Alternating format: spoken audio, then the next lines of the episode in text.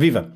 Sejam bem-vindos ao terceiro episódio de Regresso ao Futeuro, uma rubrica do podcast Matraquilhos que pretende recuperar os heróis e as histórias de todas as edições dos Campeonatos da Europa de Seleções. De Paris 1960 a Paris 2016, de Ponel Delnik a Eder, passando por Panenka, Platini, Van Basten, Sekularac, Schmeichel, Bierhoff ou Caristeias, serão 15 as nossas viagens de regresso ao FUT Euro. Neste terceiro episódio falaremos da edição de 1968, onde os italianos, em casa, levantaram o troféu. Pela segunda edição consecutiva, o anfitrião aproveitou o fator casa para triunfar. Olá, Rui. Olá, Pedro. Fragoso.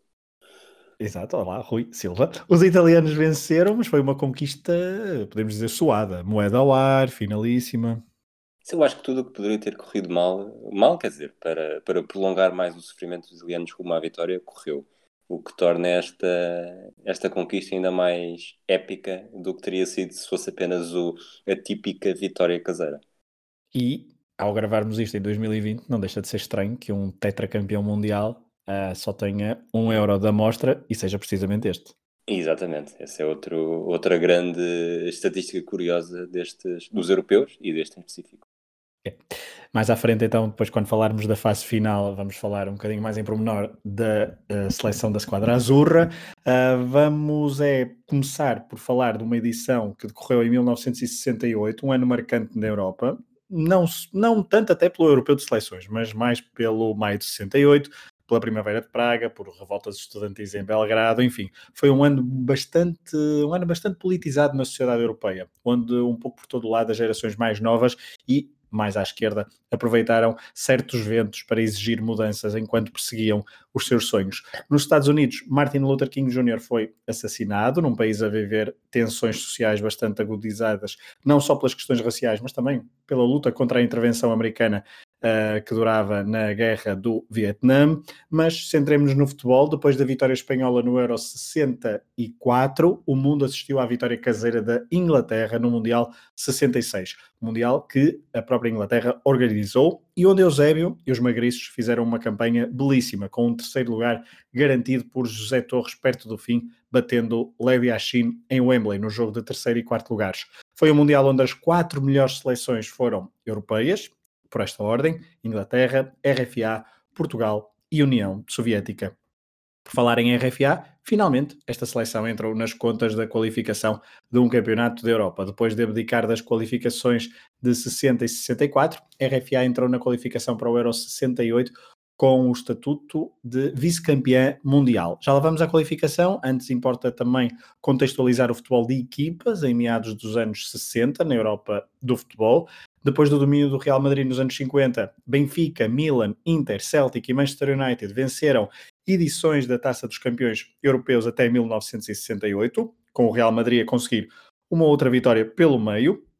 Antes de iniciar a dinastia holandesa, então, e depois uma outra dinastia, mas essa alemã, era este o panorama do futebol de clubes. Mas vamos ao futebol de seleções, que é isso que nos traz aqui. O modelo de qualificação para o Euro 68 alterou-se em relação ao torneio anterior. Tivemos 31 equipas divididas por oito grupos, todos com quatro seleções menos um, que tinha apenas três.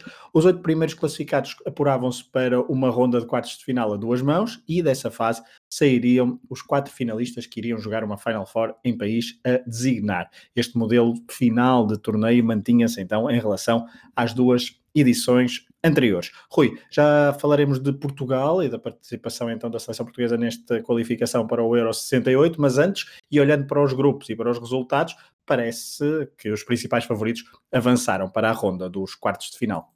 Sim, eu diria que houve talvez uma surpresa, e tu há pouco disseste que, que a RFA fez finalmente a estreia em, na qualificação, e curiosamente a RFA é a seleção que está num grupo de, de, apenas três seleções, mas houve outras três seleções, curiosamente, a fazerem a estreia em qualificações: a Escócia, a Finlândia e o Chipre. Foi a primeira qualificação com mais de 30 equipas, foram 31, mais duas do que na, na edição anterior. Uh, em sentido contrário, Malta e Islândia, que se tinham estreado quatro anos antes, ficaram de fora desta. Não sei se queres falar um bocadinho de, de, grupo a grupo, eu estou preparado para isso, mas pegando na tua conversa, vou diretamente para o grupo 4, onde okay. a RFA ficou de fora. e, e lá está, estreou-se da melhor forma com quatro golos do Gerd Müller, num jogo, numa goleada à Albânia, mas depois perde na Jugoslávia, 1-0, gol do Skoblar, que foi treinador do Famalicão na década de 90, 91, 92. Vingou-se em casa com 3-1 e tinha o apuramento na mão, mas desperdiçou de forma inacreditável ao empatar, ao empatar no último jogo da campanha em Tirana contra a Albânia, a Albânia que só faz um ponto nestes quatro jogos, uh, só marca, só marca, quer dizer, não marca nenhum gol e consegue travar a Alemanha neste, neste último jogo que permite que a Jugoslávia siga em frente em vez, da, em vez dos alemães, de, os alemães ocidentais que tinham sido vice-campeões do mundo e se preparavam para fazer também uma entrar numa década de 70 que seria brilhante. É, portanto, alemães e regresso ao futuro, tem, temos que esperar mais umas edições do, do, nosso programa para, para falar então de sucessos alemães. Vamos então grupo a grupo, muito brevemente, como tu propuseste, e podemos uh, começar então pelo. Começar? Não, vamos para o, para o grupo 1, depois temos falado do grupo 4, tal grupo de três equipas, agora são tudo grupos com quatro seleções, e no grupo 1 estava a campeã europeia em títulos Espanha, tinha como principal rival, aparentemente, a Checoslováquia, e isso foi, verificou-se. Uh, para além disso, República da Irlanda e Turquia só foram duas equipas que deram luta porque tiraram pontos uh, às principais seleções. É, a Espanha entrou, como, entrou nesta qualificação como campeã europeia em título. Uh, eu diria que tudo apontava que pudessem ser os grandes candidatos, mas o que é certo é que a Checoslováquia terminava a campanha em casa com a Irlanda a 22 de novembro, só precisava do empate, esteve a vencer, permitiu o primeiro gol irlandês aos 63 minutos e depois acabou por ser um gol de penalti a 4 minutos do fim, que deixa a Checoslováquia com 7 pontos, portanto sem pontuar neste último jogo, e a Espanha, que já tinha terminado a sua campanha, eh, serve para, segue para os quartos de final com 8. Com 8, portanto a Espanha pura-se, eh, a Checoslováquia não conseguiu ehm, ganhar a Irlanda em casa ou empatar a Irlanda em casa, porque na jornada anterior tinha também perdido uh, no Bernabéu com a Espanha 2-1, num jogo em que a Espanha pelo menos ficou à condição à espera do que a Checoslováquia fazia frente à Irlanda. A Checoslováquia não conseguiu bater os irlandeses e, portanto, a Espanha avançou assim para uh, os quartos de final. No grupo, deixamos o, o grupo 2 para o fim okay, ou podemos ir já para o grupo 2, Rui? Estamos já para o grupo 2. Vamos já para o grupo 2, que é onde está Portugal, uh, Suécia, Noruega, portanto, duas, duas seleções do Norte da Europa e uma velha conhecida, a Bulgária a Bulgária, que tinha defrontado Portugal na, na fase final do Mundial de 66. Portugal tinha vencido sem grande dificuldade, uh, mas tudo começou a correr mal, logo com a, com a derrota no Jamor perante a Suécia, com o 2-1 do Danielson a 3 minutos do fim. Danielson que pisou neste jogo. Uh, Portugal termina a campanha com duas vitórias, dois empates e duas derrotas, mas curiosamente os últimos dois jogos da qualificação foram entre Portugal e a Bulgária, numa altura que ainda estava mais ou menos tudo em aberto. Eu fui fazer as contas, uh, Portugal foi para essa jornada dupla com 5 pontos, tantos como a Suécia, e a Noruega tinha 3. Os búlgaros tinham 7, e, e, recordo, portanto, só Portugal e Bulgária eram os únicos dois jogos que faltavam, era Portugal, uh, Bulgária e Portugal e Portugal-Bulgária. Uh, Portugal precisava ou de vencer os dois jogos, ou ganhar um por 4 e empatar o outro. Havia ainda uma terceira possibilidade, que era vencer por 3, sempre empatando um e vencendo o outro por 3, e aí esperar pelos critérios de desempate, que eram, uh, portanto, número de pontos no grupo seria igual, diferença de gols no grupo seria igual, número de gols marcados seria igual, e se assim acontecesse, teriam de recorrer a um sorteio que, que acaba por marcar também toda esta, todo este europeu de 68. Uh, eh, o problema é que, não sei se queres dizer o que é aconteceu logo no primeiro jogo, uh, no Bulgária e Portugal. Bulgária e Portugal, 26 de novembro, Uh, em Bulgária, então, né, em Sófia, a Bulgária venceu logo por um zero com um gol logo no primeiro minuto, não foi? Uh, não, acho que não foi no primeiro minuto, ah. mas acaba por ser, ou seja, a primeira oportunidade, as contas de a máquina okay, portuguesa, que já nesta altura, nós nisso somos, somos pioneiros também, uhum. fazendo já aqui um, um pescar de olho para algo do hemisfério desportivo que vai aparecer aí, mas pronto, deix, deixámos de precisar de fazer contas porque já era difícil mas, mas ficou logo impossível. E o segundo jogo no Jamor não. Por acaso não tenho a certeza no Jamor agora, mas o segundo jogo acabou por não servir de nada e Portugal acaba a campanha com 6 pontos, a 4 da Bulgária, num grupo em que Eusébio e Jaime Graça foram os melhores marcadores de Portugal, eh, com dois golos cada um. É, esta geração, portanto, Portugal empatou o último jogo com a Bulgária 0-0 e esta geração de Eusébio e companhia, depois da bela participação no Mundial de 66, voltava a falhar uma fase final de um europeu. Um, e Eusébio uh, aqui dizia adeus então à, à, possibilidade de estar numa fase final ao serviço da seleção portuguesa, uma fase final de um europeu. Avançando para o grupo 3, uma das principais favoritas e uma seleção que estava habituada a chegar às fases finais, não só de europeus, mas também de, de, de mundiais. Uh, Rui, grupo 3, União Soviética, Grécia, Áustria e a tal estreante Finlândia. É um grupo sem história. A União Soviética era favoritíssima e confirmou uh, todo esse favoritismo em campo. Só perde um jogo na Áustria por um zero. Acaba o grupo com 10 pontos, o dobro uh, dos da Grécia e da Áustria. A Finlândia faz só, só dois para a amostra. Estamos a falar de uma União Soviética que era campeã europeia em 60, tinha sido vice-campeã europeia em 64 e, e prometia continuar a, a seguir este caminho de, de, estar, de ser candidata e de estar na, nos últimos quatro mais uma vez. Grupo 4 já falamos, a vitória da Jugoslávia no grupo de três equipas, uh, superando Alemanha e Albânia. Grupo 5, Rui, um grupo onde tínhamos a outra Alemanha, a RDA, uh, a Hungria, a Holanda e a Dinamarca. É, neste grupo o mais curioso para mim é o jogo de abertura, um Holanda-Hungria, que a Holanda está a ganhar por 2-0, com o segundo golo a ser marcado pelo Johan Cruyff. A Hungria depois consegue o empate. Uh, no último jogo, perde na, na despedida, na, na, deslocação à República Democrática da Alemanha, mas pelo meio vence os quatro jogos e acaba por ter um apuramento, vou chamar-lhe simples, porque a entrada para a última jornada, para este último jogo, já tinha 9 pontos, a RDA tinha 5, portanto faz os 7 aí. Uh, a Holanda acaba com 5 e a Dinamarca com 3. Portanto, Hungria avança então para os quartos de final. No grupo 6, Rui, uh, tivemos, tivemos, aqui a melhor uh, pontuação de uma equipa na fase de qualificação. Já para ver, se calhar, o que se viria a passar numa fase final. Grupo 6, Itália, Roménia, Suíça e Chipre. Exatamente. A Itália termina com 11 pontos, uh, num grupo em que Chipre foi saco de pancada, marcou 3 golos, sofreu 25, mais 7 do que a segunda pior defesa em toda a qualificação. A Itália faz 11 porque não vence um jogo na Suíça e, e eu, quando estava a ver isto foi impossível não me lembrar da forma como os suíços já em 93, 92, 93 tinham sido fatídicos para Portugal graças aos seus duelos com a Itália, portanto já aqui havia uma, uma espécie de relação próxima entre os dois, mas, mas esse empate para a Suíça não serviu de nada, para a Itália foi só para não fazer o pleno. Uh, os italianos ganharam todos os outros jogos com relativa facilidade. O Riva faz 6 gols, o Sandro Mazzola faz 5. Eh, é o grupo com mais gols na qualificação, 55 gols em 12 jogos. No grupo 7, França, Bélgica, Polónia e Luxemburgo. É esta a ordem. Hum, as contas finais revelam ali três equipas separadas apenas por dois pontos. O Luxemburgo foi, talvez aqui como Chipre, saco de pancada, uh, mas a França conseguiu neste grupo 7 apurar-se para os quartos de final. É um grupo bastante curioso e, e, bastante equilibrado. Portanto, a França segue com 9 pontos, Bélgica e Polónia fazem 7, Luxemburgo só 1. E o curioso é que a França não consegue derrotar a Bélgica. Tem um empate e uma derrota, portanto, tecnicamente ficaria por baixo desse duelo específico com, com os belgas, com os vizinhos, mas a Bélgica acaba por desperdiçar o apuramento nos jogos com a Polónia, eh, que sofre duas derrotas com a Polónia, portanto, tanto a Bélgica como a Polónia acabam com sete pontos, mas a Polónia consegue fazer quatro pontos contra a Bélgica. O problema é que a, Polónia eh, contra a França não tem sorte nenhuma, portanto foi um bocadinho pescadinho de rabo na boca, em que no, no deve e no haver os franceses seguiram em frente. E a Polónia que conseguiu não vencer o Luxemburgo num dos jogos, empatando 0-0, permitindo o único ponto dos luxemburgueses, luxemburgueses que só marcaram um gol no último jogo frente à França numa derrota por 3-1. Grupo 8, o grupo de Sua Majestade.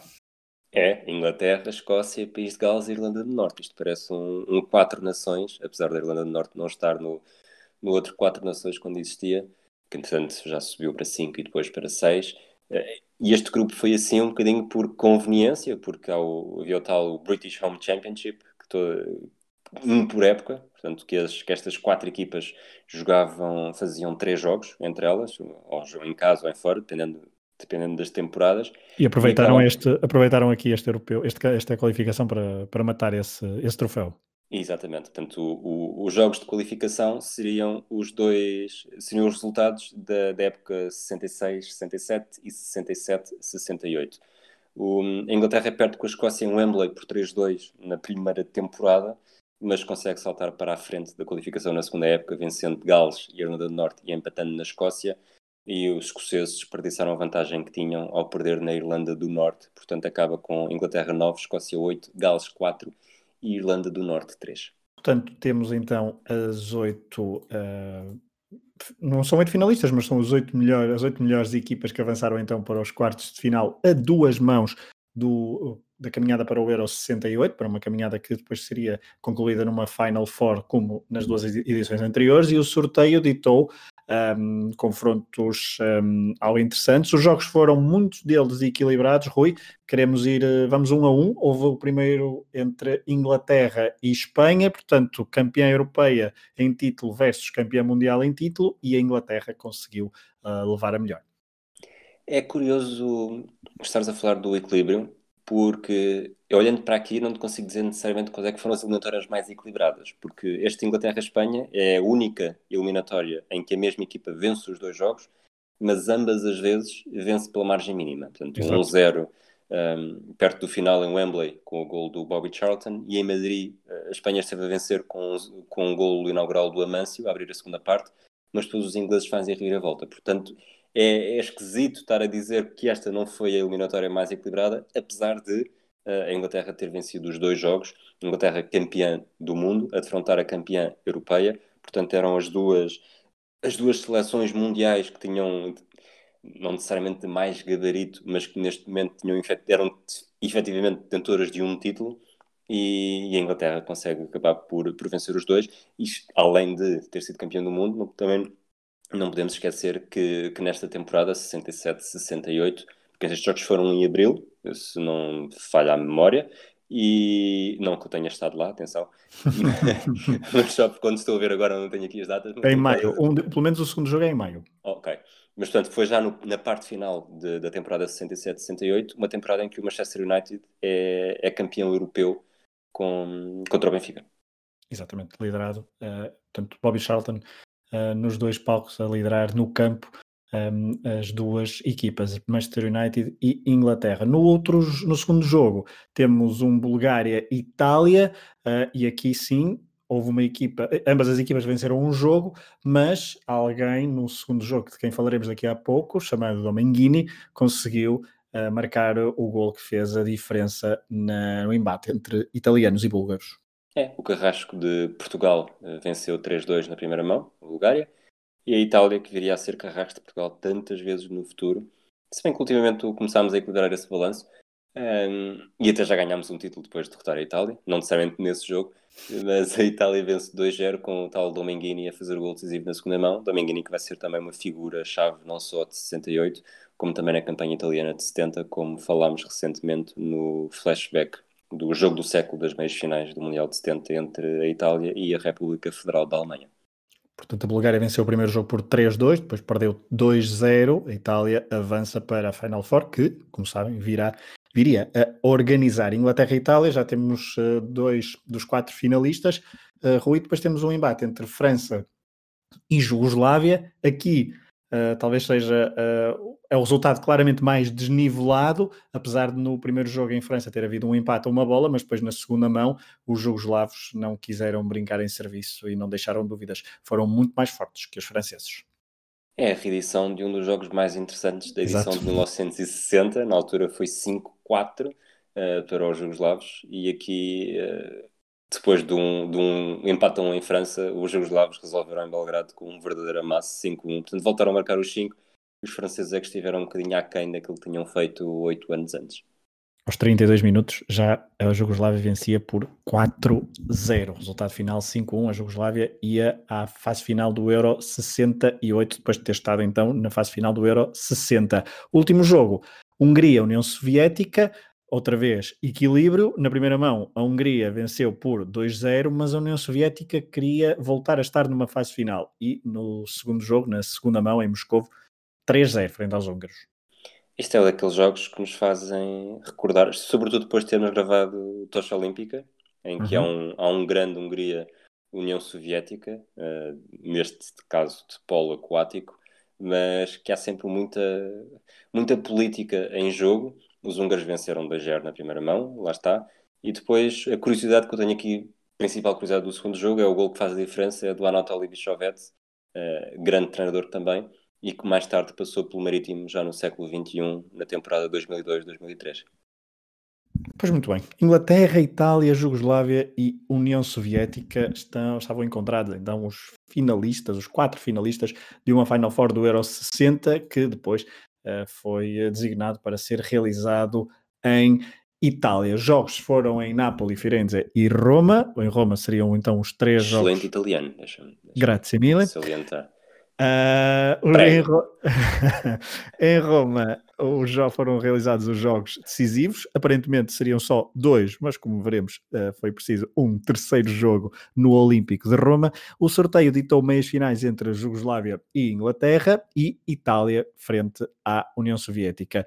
Dois jogos, 210 minutos e apenas um golo. Foi em Firenze, no encontro entre jugoslavos e ingleses, num jogo dividido, a campeã mundial Inglaterra capitaneada pela estrela do West Ham, Bobby Moore, e liderada então no terreno por Bobby Charlton, poucas semanas depois de se sagrar campeão europeu de clubes pelo United, como há pouco eh, dizíamos. Um, então, a Inglaterra sucumbiu perante a Jugoslávia com um golo aos 86 minutos. A estrela jugoslava Dragan Zajic uh, libertou-se da marcação inglesa e, após cruzamento da esquerda, carimbou a passagem para a final de Roma, oito anos depois de terem estado na final de Paris. Rui, este jogo ficou marcado pela expulsão de um jogador inglês, Alan Mullery, médio, na altura do Tottenham, tornou-se no primeiro jogador a ser expulso ao serviço da seleção inglesa. É, é uma das curiosidades que, para mim, então, ganha ainda mais protagonismo depois de o, do Rui Miguel Tovar, já por duas vezes em programas de, do Matraquilhos. Um ainda não foi para o ar, o outro foi o, o Holanda União Soviética, o flashback de 1988, quando ele destacou que essa fase final foi a única que não teve, que não teve nem expulsões, em fases finais que podiam ter expulsões, nem, nem 0-0 e esta expulsão do inglês acaba por ter essa curiosidade. Outra curiosidade que eu quero destacar desta Inglaterra, também muito rápida, é que apesar do Manchester United ser o campeão, só havia três jogadores uh, da equipa de Old Trafford na seleção entre os convocados. O guarda-redes Alex Stepney, o Nobby Styles, que nós conhecemos pela sua marcação impiedosa durante os Jogos do Mundial de 66, e o Bobby Charlton, que já falámos. No segundo jogo, então, a, segunda meia-final, os ingleses e jugoslavos decidiram tudo nos últimos minutos. Soviéticos e italianos, em Nápoles, tiveram que esperar pela moeda ao ar depois de um 0-0 que durou 120 longos minutos. Mas talvez não tão longos como a espera dos tifosi no estádio, enquanto esperavam pela decisão da moeda ao ar realizada nos balneários. Rui, foi um jogo também marcante, pela exibição de Dinosov, que tinha apenas tinha poucas internacionalizações e que fez uma exibição uh, muito sólida frente aos soviéticos. É incrível, já que falas do Zoff, é incrível perceber que ele não sendo novo aqui, eu tenho ideia que já, portanto, já estava claramente nos, nos mid-20s, portanto não era um guarda-redes, não era nenhum Donnarumma, e... 26 anos. Ele está em 68 e é campeão europeu em 68 e é campeão mundial em 82 não fui pesquisar, mas pensei nisso enquanto me apercebi dessa estatística. Não sei se haverá outro jogador que consegue juntar títulos europeus e mundiais com 16 anos de, de intervalo.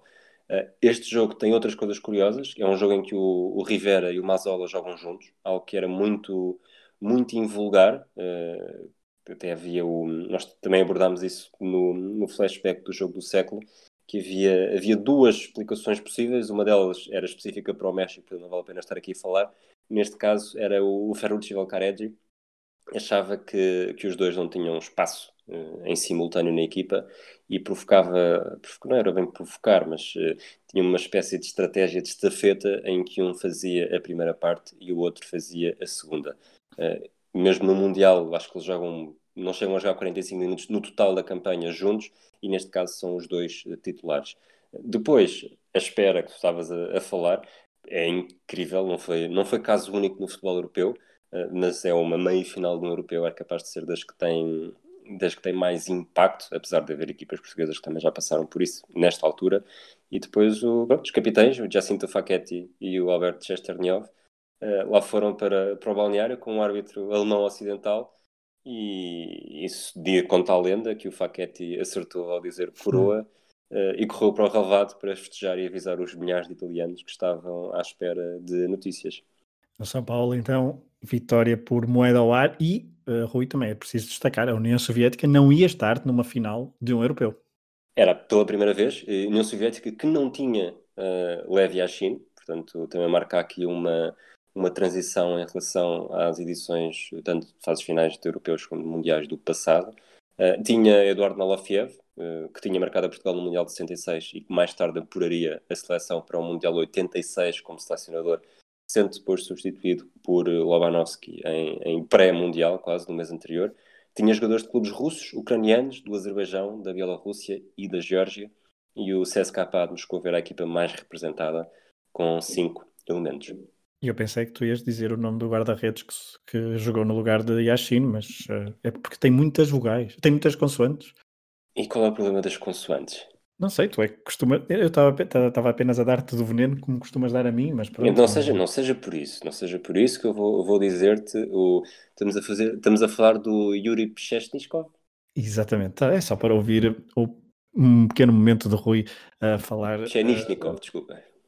Não, para mim as duas foram perfeitas, mas pronto, os ouvintes uh, depois poderão comparar e andar para trás e andar para a frente para ver qual é a melhor, um, qual foi a melhor versão do nome do guarda-redes soviético que uh, conseguiu aguentar a Itália no relevado, mas não foi ela escolher a moeda ao ar e os italianos avançaram para uma final Uh, em Roma. Em Roma, uh, nesse mesmo dia da primeira final, 8 de junho, realizou-se o jogo de terceiro e quarto lugares, uh, uma, numa altura em que os europeus ainda tinham esta esta modalidade de decidir o pódio e também quem ficava em quarto, e os ingleses e os soviéticos defrontaram-se, a vitória Rui dos ingleses por 2-0.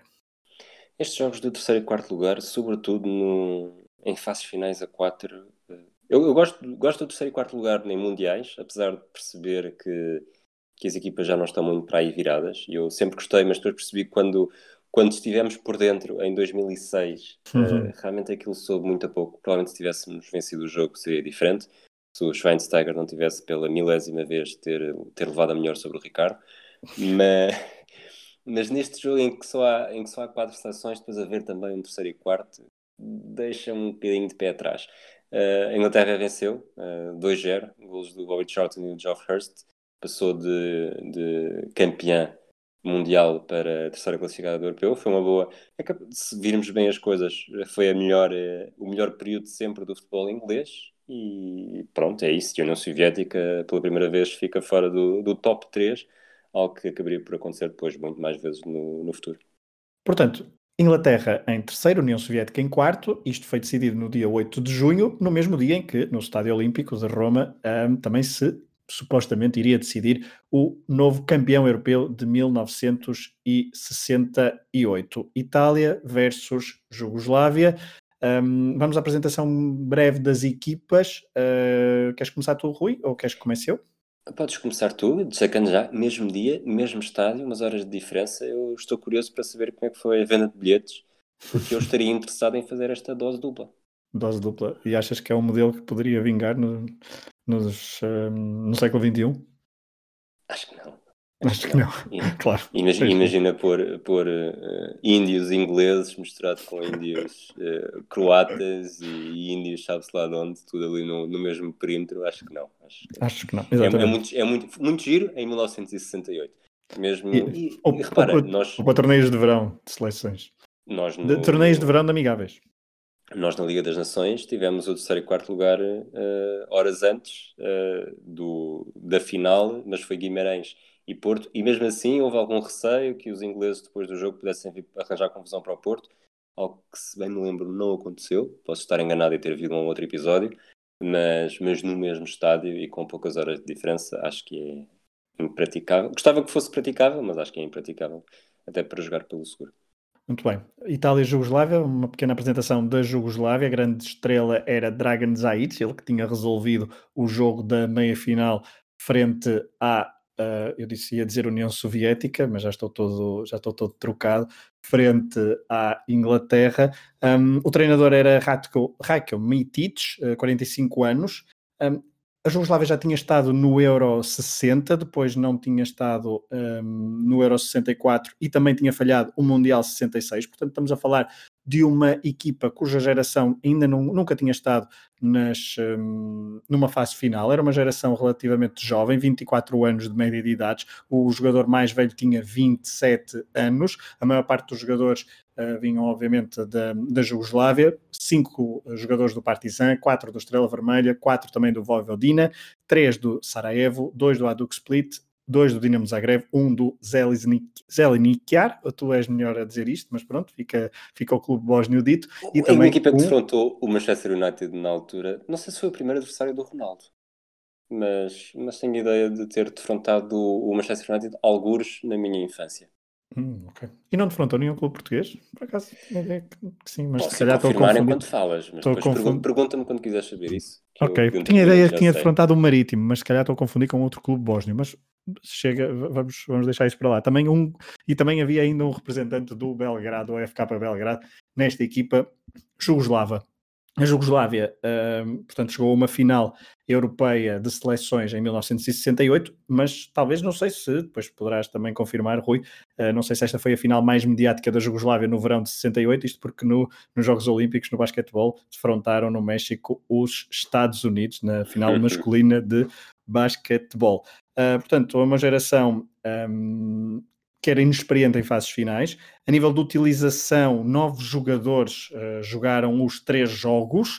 Uh, e já estamos aqui a antecipar, obviamente, o facto de ter havido uma finalíssima, e isso é muito importante depois também para perceber o contexto do segundo jogo e a nível de cansaço e que jogadores é que jogaram de um lado e do outro, se bem que em Itália o Rui também já aflorará essa questão, houve jogadores que não jogaram um jogo e outros outro e foram jogadores eh, importantes, uh, talvez fruto de lesões, já lá iremos, mais aqui algumas notas então de, de da Jugoslávia, que depois de ter vencido a Inglaterra por um zero em, em Florença, apurou-se para a final de, de Roma. Uh, eu estava aqui à procura, mas acho que posso passar para ti. Eu não sei se queres uh, falar alguma coisa também da Jugoslávia que tenhas aí, ou se podemos passar para a apresentação de Itália. Recorda-me lá qual era o nome da equipa então, outra vez? tu, estás, tu, tu queres é que eu diga Zelinicar ou assim qualquer coisa que eu hoje estou, hoje, se calhar isto é trava-línguas para mim. Então pronto, o primeiro jogo da época de 2002-2003 do Manchester United nas competições europeias foram contra uma, foi contra uma equipa húngara que era o Zalagarzeg. Ah, mas disseste 2002, 2003? 2000, uh, desculpa, 2000. Ah, pois, é pior ah, ainda. Pois, pois, é que é por 2003, 2004. Pois é, pois é. Mas este jogo é, é, é 2002, 2003, o que está aqui. Eu até era capaz de jurar que. Mas pronto, uh, pronto, não foi o primeiro jogo do Ronaldo, mas eu, por acaso, neste dia, neste dia em que o Manchester United perde na Hungria por um zero, eu estava em Inglaterra, não muito longe de Manchester, e deve ter sido por isso que juntei a primeira época do Ronaldo no Manchester. Minha primeira época em Inglaterra é capaz de ter sido. É ter sido Estás, tens as gavetas desorganizadas. Peço desculpa. Ah, e já agora o, a tal equipa bósnia, como é que se chamava mesmo? Podes dizer tu, Zelas Nikiar. Uh, eu, só, eu tinha que ler isto. Uh, Zel... Zeliasnikar. O, nunca defrontou uma equipa portuguesa também, nunca defrontou o Manchester United, portanto não sei onde é que fomos arranjar as nossas, as nossas gavetas da memória, ambas estão bastante desarrumadas, Muito. não sei quem é que, ninguém sai por cima. Dito isto, Vamos para a Itália. Vamos, vamos, vamos para a Itália. Jugoslávia Itália, final do Euro 68. Uh, Fala-nos um bocadinho da Itália, que um, a nível de clube já tinha vencido um, torneios importantes como a Taça dos Campeões Europeus, uh, com Inter e Milan a triunfarem, e Sandro Mazzola poderia ser uma das grandes figuras, juntamente com uh, Riva, por exemplo. Sim, Itália orientada em ponto pelo Ferruccio Valcareggi, uh, tinha jogadores como o Giacinto Facchetti, uh, que tinha ficado atrás do Eusébio no Valor de 1965. Uh, Facchetti, que era um, um, defesa bastante, bastante experiente, bastante rato, que sabia subir pelo flanco, mas não era provavelmente necessariamente ofensivo. Depois tinha jogadores, alguns que já falámos, como o Dinosov, o Tarcísio Burgnich, que era um dos mais experientes e mostrou também isso em 70 Uh, o Angelo Dominguini, o Sandro Mazzola, o Jenny Rivera, o, o Luigi Riva. Era uma equipa que tu falaste da experiência do, dos jugoslavos, a experiência, amplitude de idade, aqui era entre 30 e 20 anos. Uh, não havia nenhuma equipa que se sacasse muito mais em termos de, em termos de jogadores. Havia quatro do Inter, três do Juventus, uh, cinco do Milan. Uh, portanto, o Milan era a equipa mais representada. Havia jogadores sem internacionalizações e um deles, o Pietro Anastasi, que curiosamente jogava com o número 2, uh, eh, seria, acabaria por ser decisivo na finalíssima, ou importante na finalíssima, com, com um dos golos, com um golo bastante bonito, talvez um dos golos mais bonitos em finais de europeus, a seguir ao gol do Éder, que é de certeza que é o mais bonito de todos, pelo menos mais bonito que o do Caristeias. Uh, e, e foi por aí. Não concordas? De longe, mas é que nem, nem há dúvida. Ah bom, ah bom, é que cabecear no meio do corcinho do Ricardo não... Não, não, não. É para meninos, agora é pois, rematar, agora rematar é, de longe, olhar isso, sim, sim. Ah, olhar, ah mas olhar isso estava costo, tinha acabado de pois comprar é, posto tá, no tá. livro. Não, ninguém se lembra disso. Para a história fica, para a história fica aquele pontapé no meio, do, no meio da rua. E, e pronto, era esta, era esta Itália que estava. Uh, grande parte dos nomes. Espera, desculpa interromper, mas sabes que há muitos, há muitos ouvintes que nos estão a dizer e o Van Basten, meus caros. Mas pronto. Van Basten. Não, eu tentei. Tu já eras nascido no gol do Van Basten? Eu não. Então pronto, só contam, só contam golos que ou estamos a fazer episódios ou depois tu teres nascido. Muito bem, é um, parece-me um excelente critério. Ah, Siga. Tal, mas eu também estava grávida. Não, não conto. Só, só quando a sigas cá fora.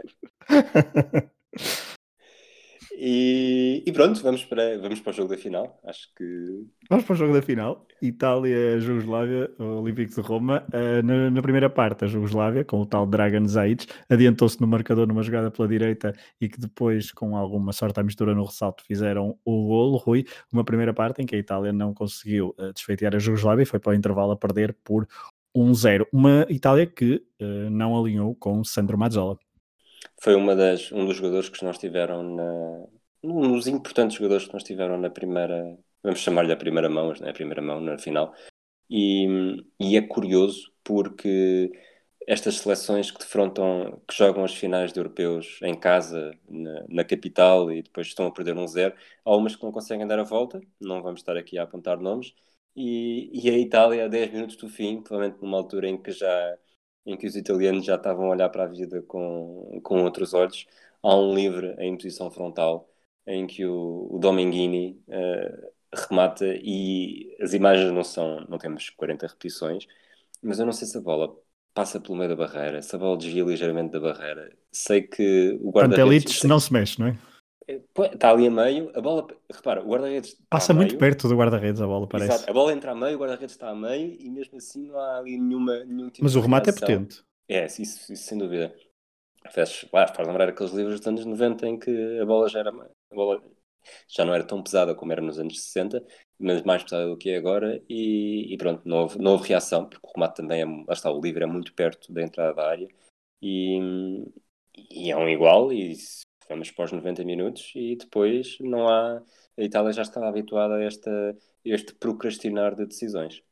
É, 1-1, um, Angelo Dominguini deu uh, folgo aos italianos, isto a 8 de junho, portanto teve que se decidir finalíssima. Teve de decidir na finalíssima. O Ferruccio Valcareggi uh, promove 5 alterações na equipa. E esse é um ponto-chave, talvez. Para mim, para mim sim, mas uh, repara, eu estou muito, sinto-me muito influenciado pelo 11 que a Itália apresentou no Mundial de 70, uhum. um, que foi quase sempre o mesmo, só houve ali o Comunardo Nicolai, um defesa que se lesionou no primeiro jogo, e depois a partir daí o 11 foi sempre o mesmo, e estou muito influenciado com esses jogadores. Uh, mas, portanto... mas, desculpa, mas desculpa dizer, é, a Itália na tal finalíssima pode alinhar com Luigi Riva, que ainda não tinha jogado neste europeu. Luigi Riva, que tinha tido lesões, lesões uh, graves no, no, no, passado, uma delas partiu a perna contra, contra Portugal em 65, salvo erro, entretanto já tinha recuperado, uh, já tinha recuperado, já tinha regressado, e entretanto lesionaram-se outra vez, estava a recuperar também de uma lesão da perna, não sei se era uma fratura, se era outro tipo de problema, mas nas cinco alterações na equipa, lá está, houve seis jogadores que mantiveram a presença, o guarda-redes Dinosov, que curiosamente não joga em 70, uh, o Tarcísio Bornitos, em defesa, Aristide Guarneri, Jacinto Facchetti, tudo isto são, estes são, os últimos três são defesas, o Angelo Dominguini e o Pietro Anastasi. Uh, depois houve Sandro Salvadore, que supostamente entrou como livro, e Roberto Rossato também para o meio, em vez de Ernesto Castano e Giorgio Ferrini, e agora estou aqui a fazer aqui um melhor para, para imitar o Pedro Fragozzo. Uh, depois no meio campo, entre Sandro Mazzola e Giancarlo De Sisti, estes dois são titulares uh, no Mundial de 70 assumiram as despesas e saíram Giovanni Lodetti e Giorgio. Ora bem, estou aqui a repetir um nome, portanto, uh, em vez do Giorgio Ferrini, vou rapidamente ver quem é que joga a final de 1968, que acho que é o Lodetti. Já disse o Lodetti? Hum, não, mas não é o Lodetti que joga. Em 68? Quem é que joga? O outro, o outro médio que falha a fin... que joga a final e não joga a finalíssima. Portanto, Ferrini, Lodetti e Giuliano é o Giuliano que não joga a final. Exato. Portanto, sai o, o, o António Giuliano e o, e o Giovanni Lodetti, porque o Ferrini já tinha dito, porque supostamente a Itália joga com 4-3-3 na final e, e 5-2-3 na finalíssima. Uhum. Portanto, os três jogadores do meio campo no primeiro jogo, o Lodetti, o Ferrini e o Giuliano, saem, nenhum deles repete a presença na finalíssima.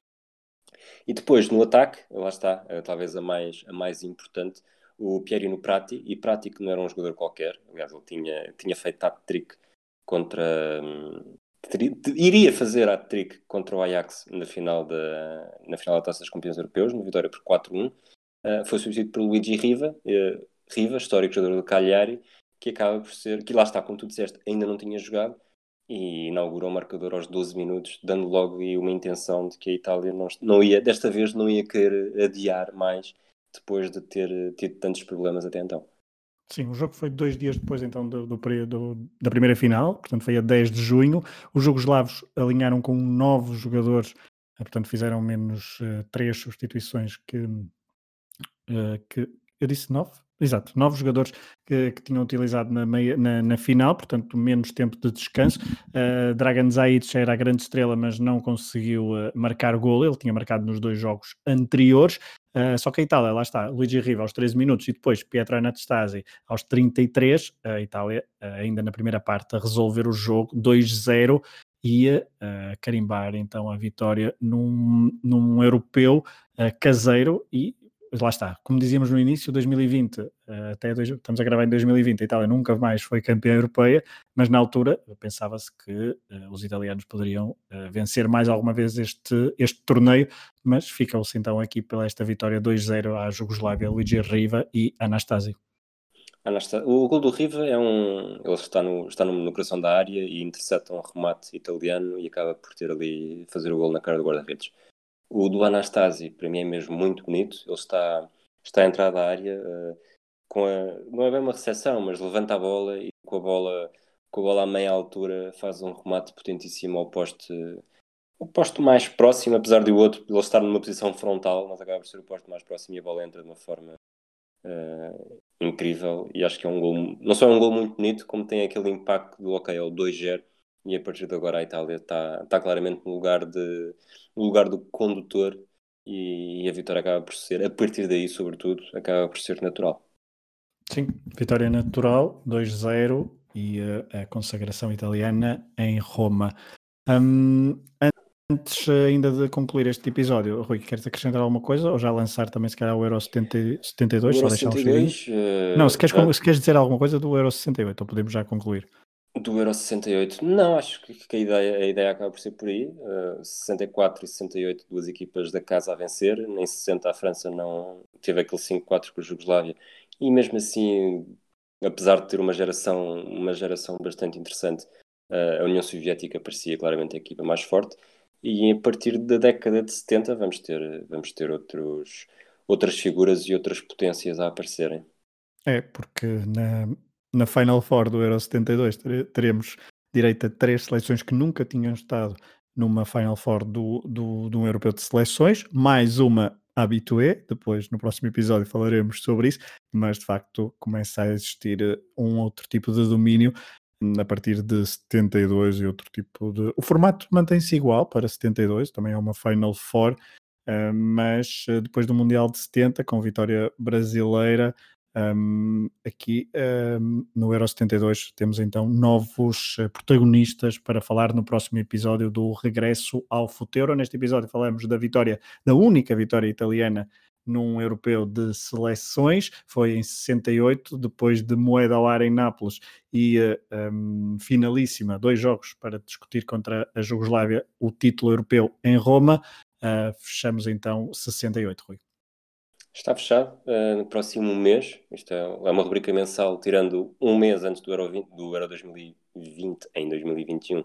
vamos ter de, de encaixar uh, duas fases finais, mas, mas vamos andando devagarinho e, e eu acho que o, o próximo já é bastante curioso, porque lá está, vai marcar, vai marcar o fim de uma era e o início de outra.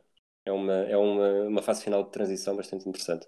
Fica essa deixa, parece-me uma, uma, um gancho perfeito para deixar no ar o próximo episódio do Regresso ao Futeuro, uma rubrica do podcast Matraquilhos do Hemisfério Desportivo. Rui, Hemisfério Desportivo, que tem uh, algumas novidades e em jeito de lançamento dessas novidades no final deste episódio, podes uh, deixar aqui um ou outro um, destaque então destas novidades, agora que estamos a cumprir um ano uh, do primeiro aniversário do Hemisfério Desportivo. É, este episódio vai para o ar à uma da manhã de segunda-feira, portanto, quando isto for para o ar, aqueles os nossos ouvintes mais, mais fanáticos e, e que estão sempre à espera, não sei se existem, na verdade, que, que ouvem logo à uma da manhã, atenção, que ainda, as novidades ainda não estarão todas disponíveis, mas a primeira que já existe, é, nós criámos finalmente a conta no Facebook, a conta do Hemisfério Desportivo, portanto, junta todas as, as novidades e notícias e episódios de, dos seis, sete ou oito podcasts do Hemisfério Desportivo. Portanto, convidamos a seguir o Hemisfério Desportivo no Facebook. É, é fácil encontrar a página, mas se quiserem ir pelo link direto, facebook.com.br Hemisfério Desportivo. Uh, depois, hoje, hoje o, episódio, o dia em que o episódio vai para o ar, segunda-feira, o podcast de 24 segundos vai anunciar, ou já anunciou, dependendo da hora que estão a ouvir, um, um trabalho que foi feito durante os últimos seis, sete meses. Um, que está um espetacular. Obrigado. Um audiodocumentário sobre a vida e carreira de Kobe Bryant, com oito episódios de 24 minutos, que curiosamente teve 24 convidados ao longo dos oito episódios para falar, uh, uns mais do que outros, mas todos, todos contribuíram de forma bastante interessante.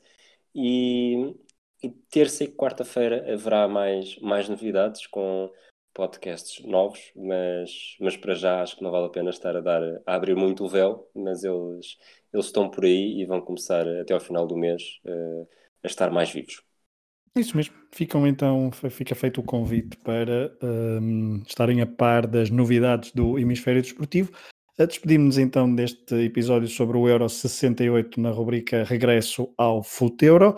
Um abraço a todos e continuem um, a ouvir todos os episódios, não só do Matraquilhos, mas também de todos os podcasts do Hemisfério Desportivo. Um abraço a todos.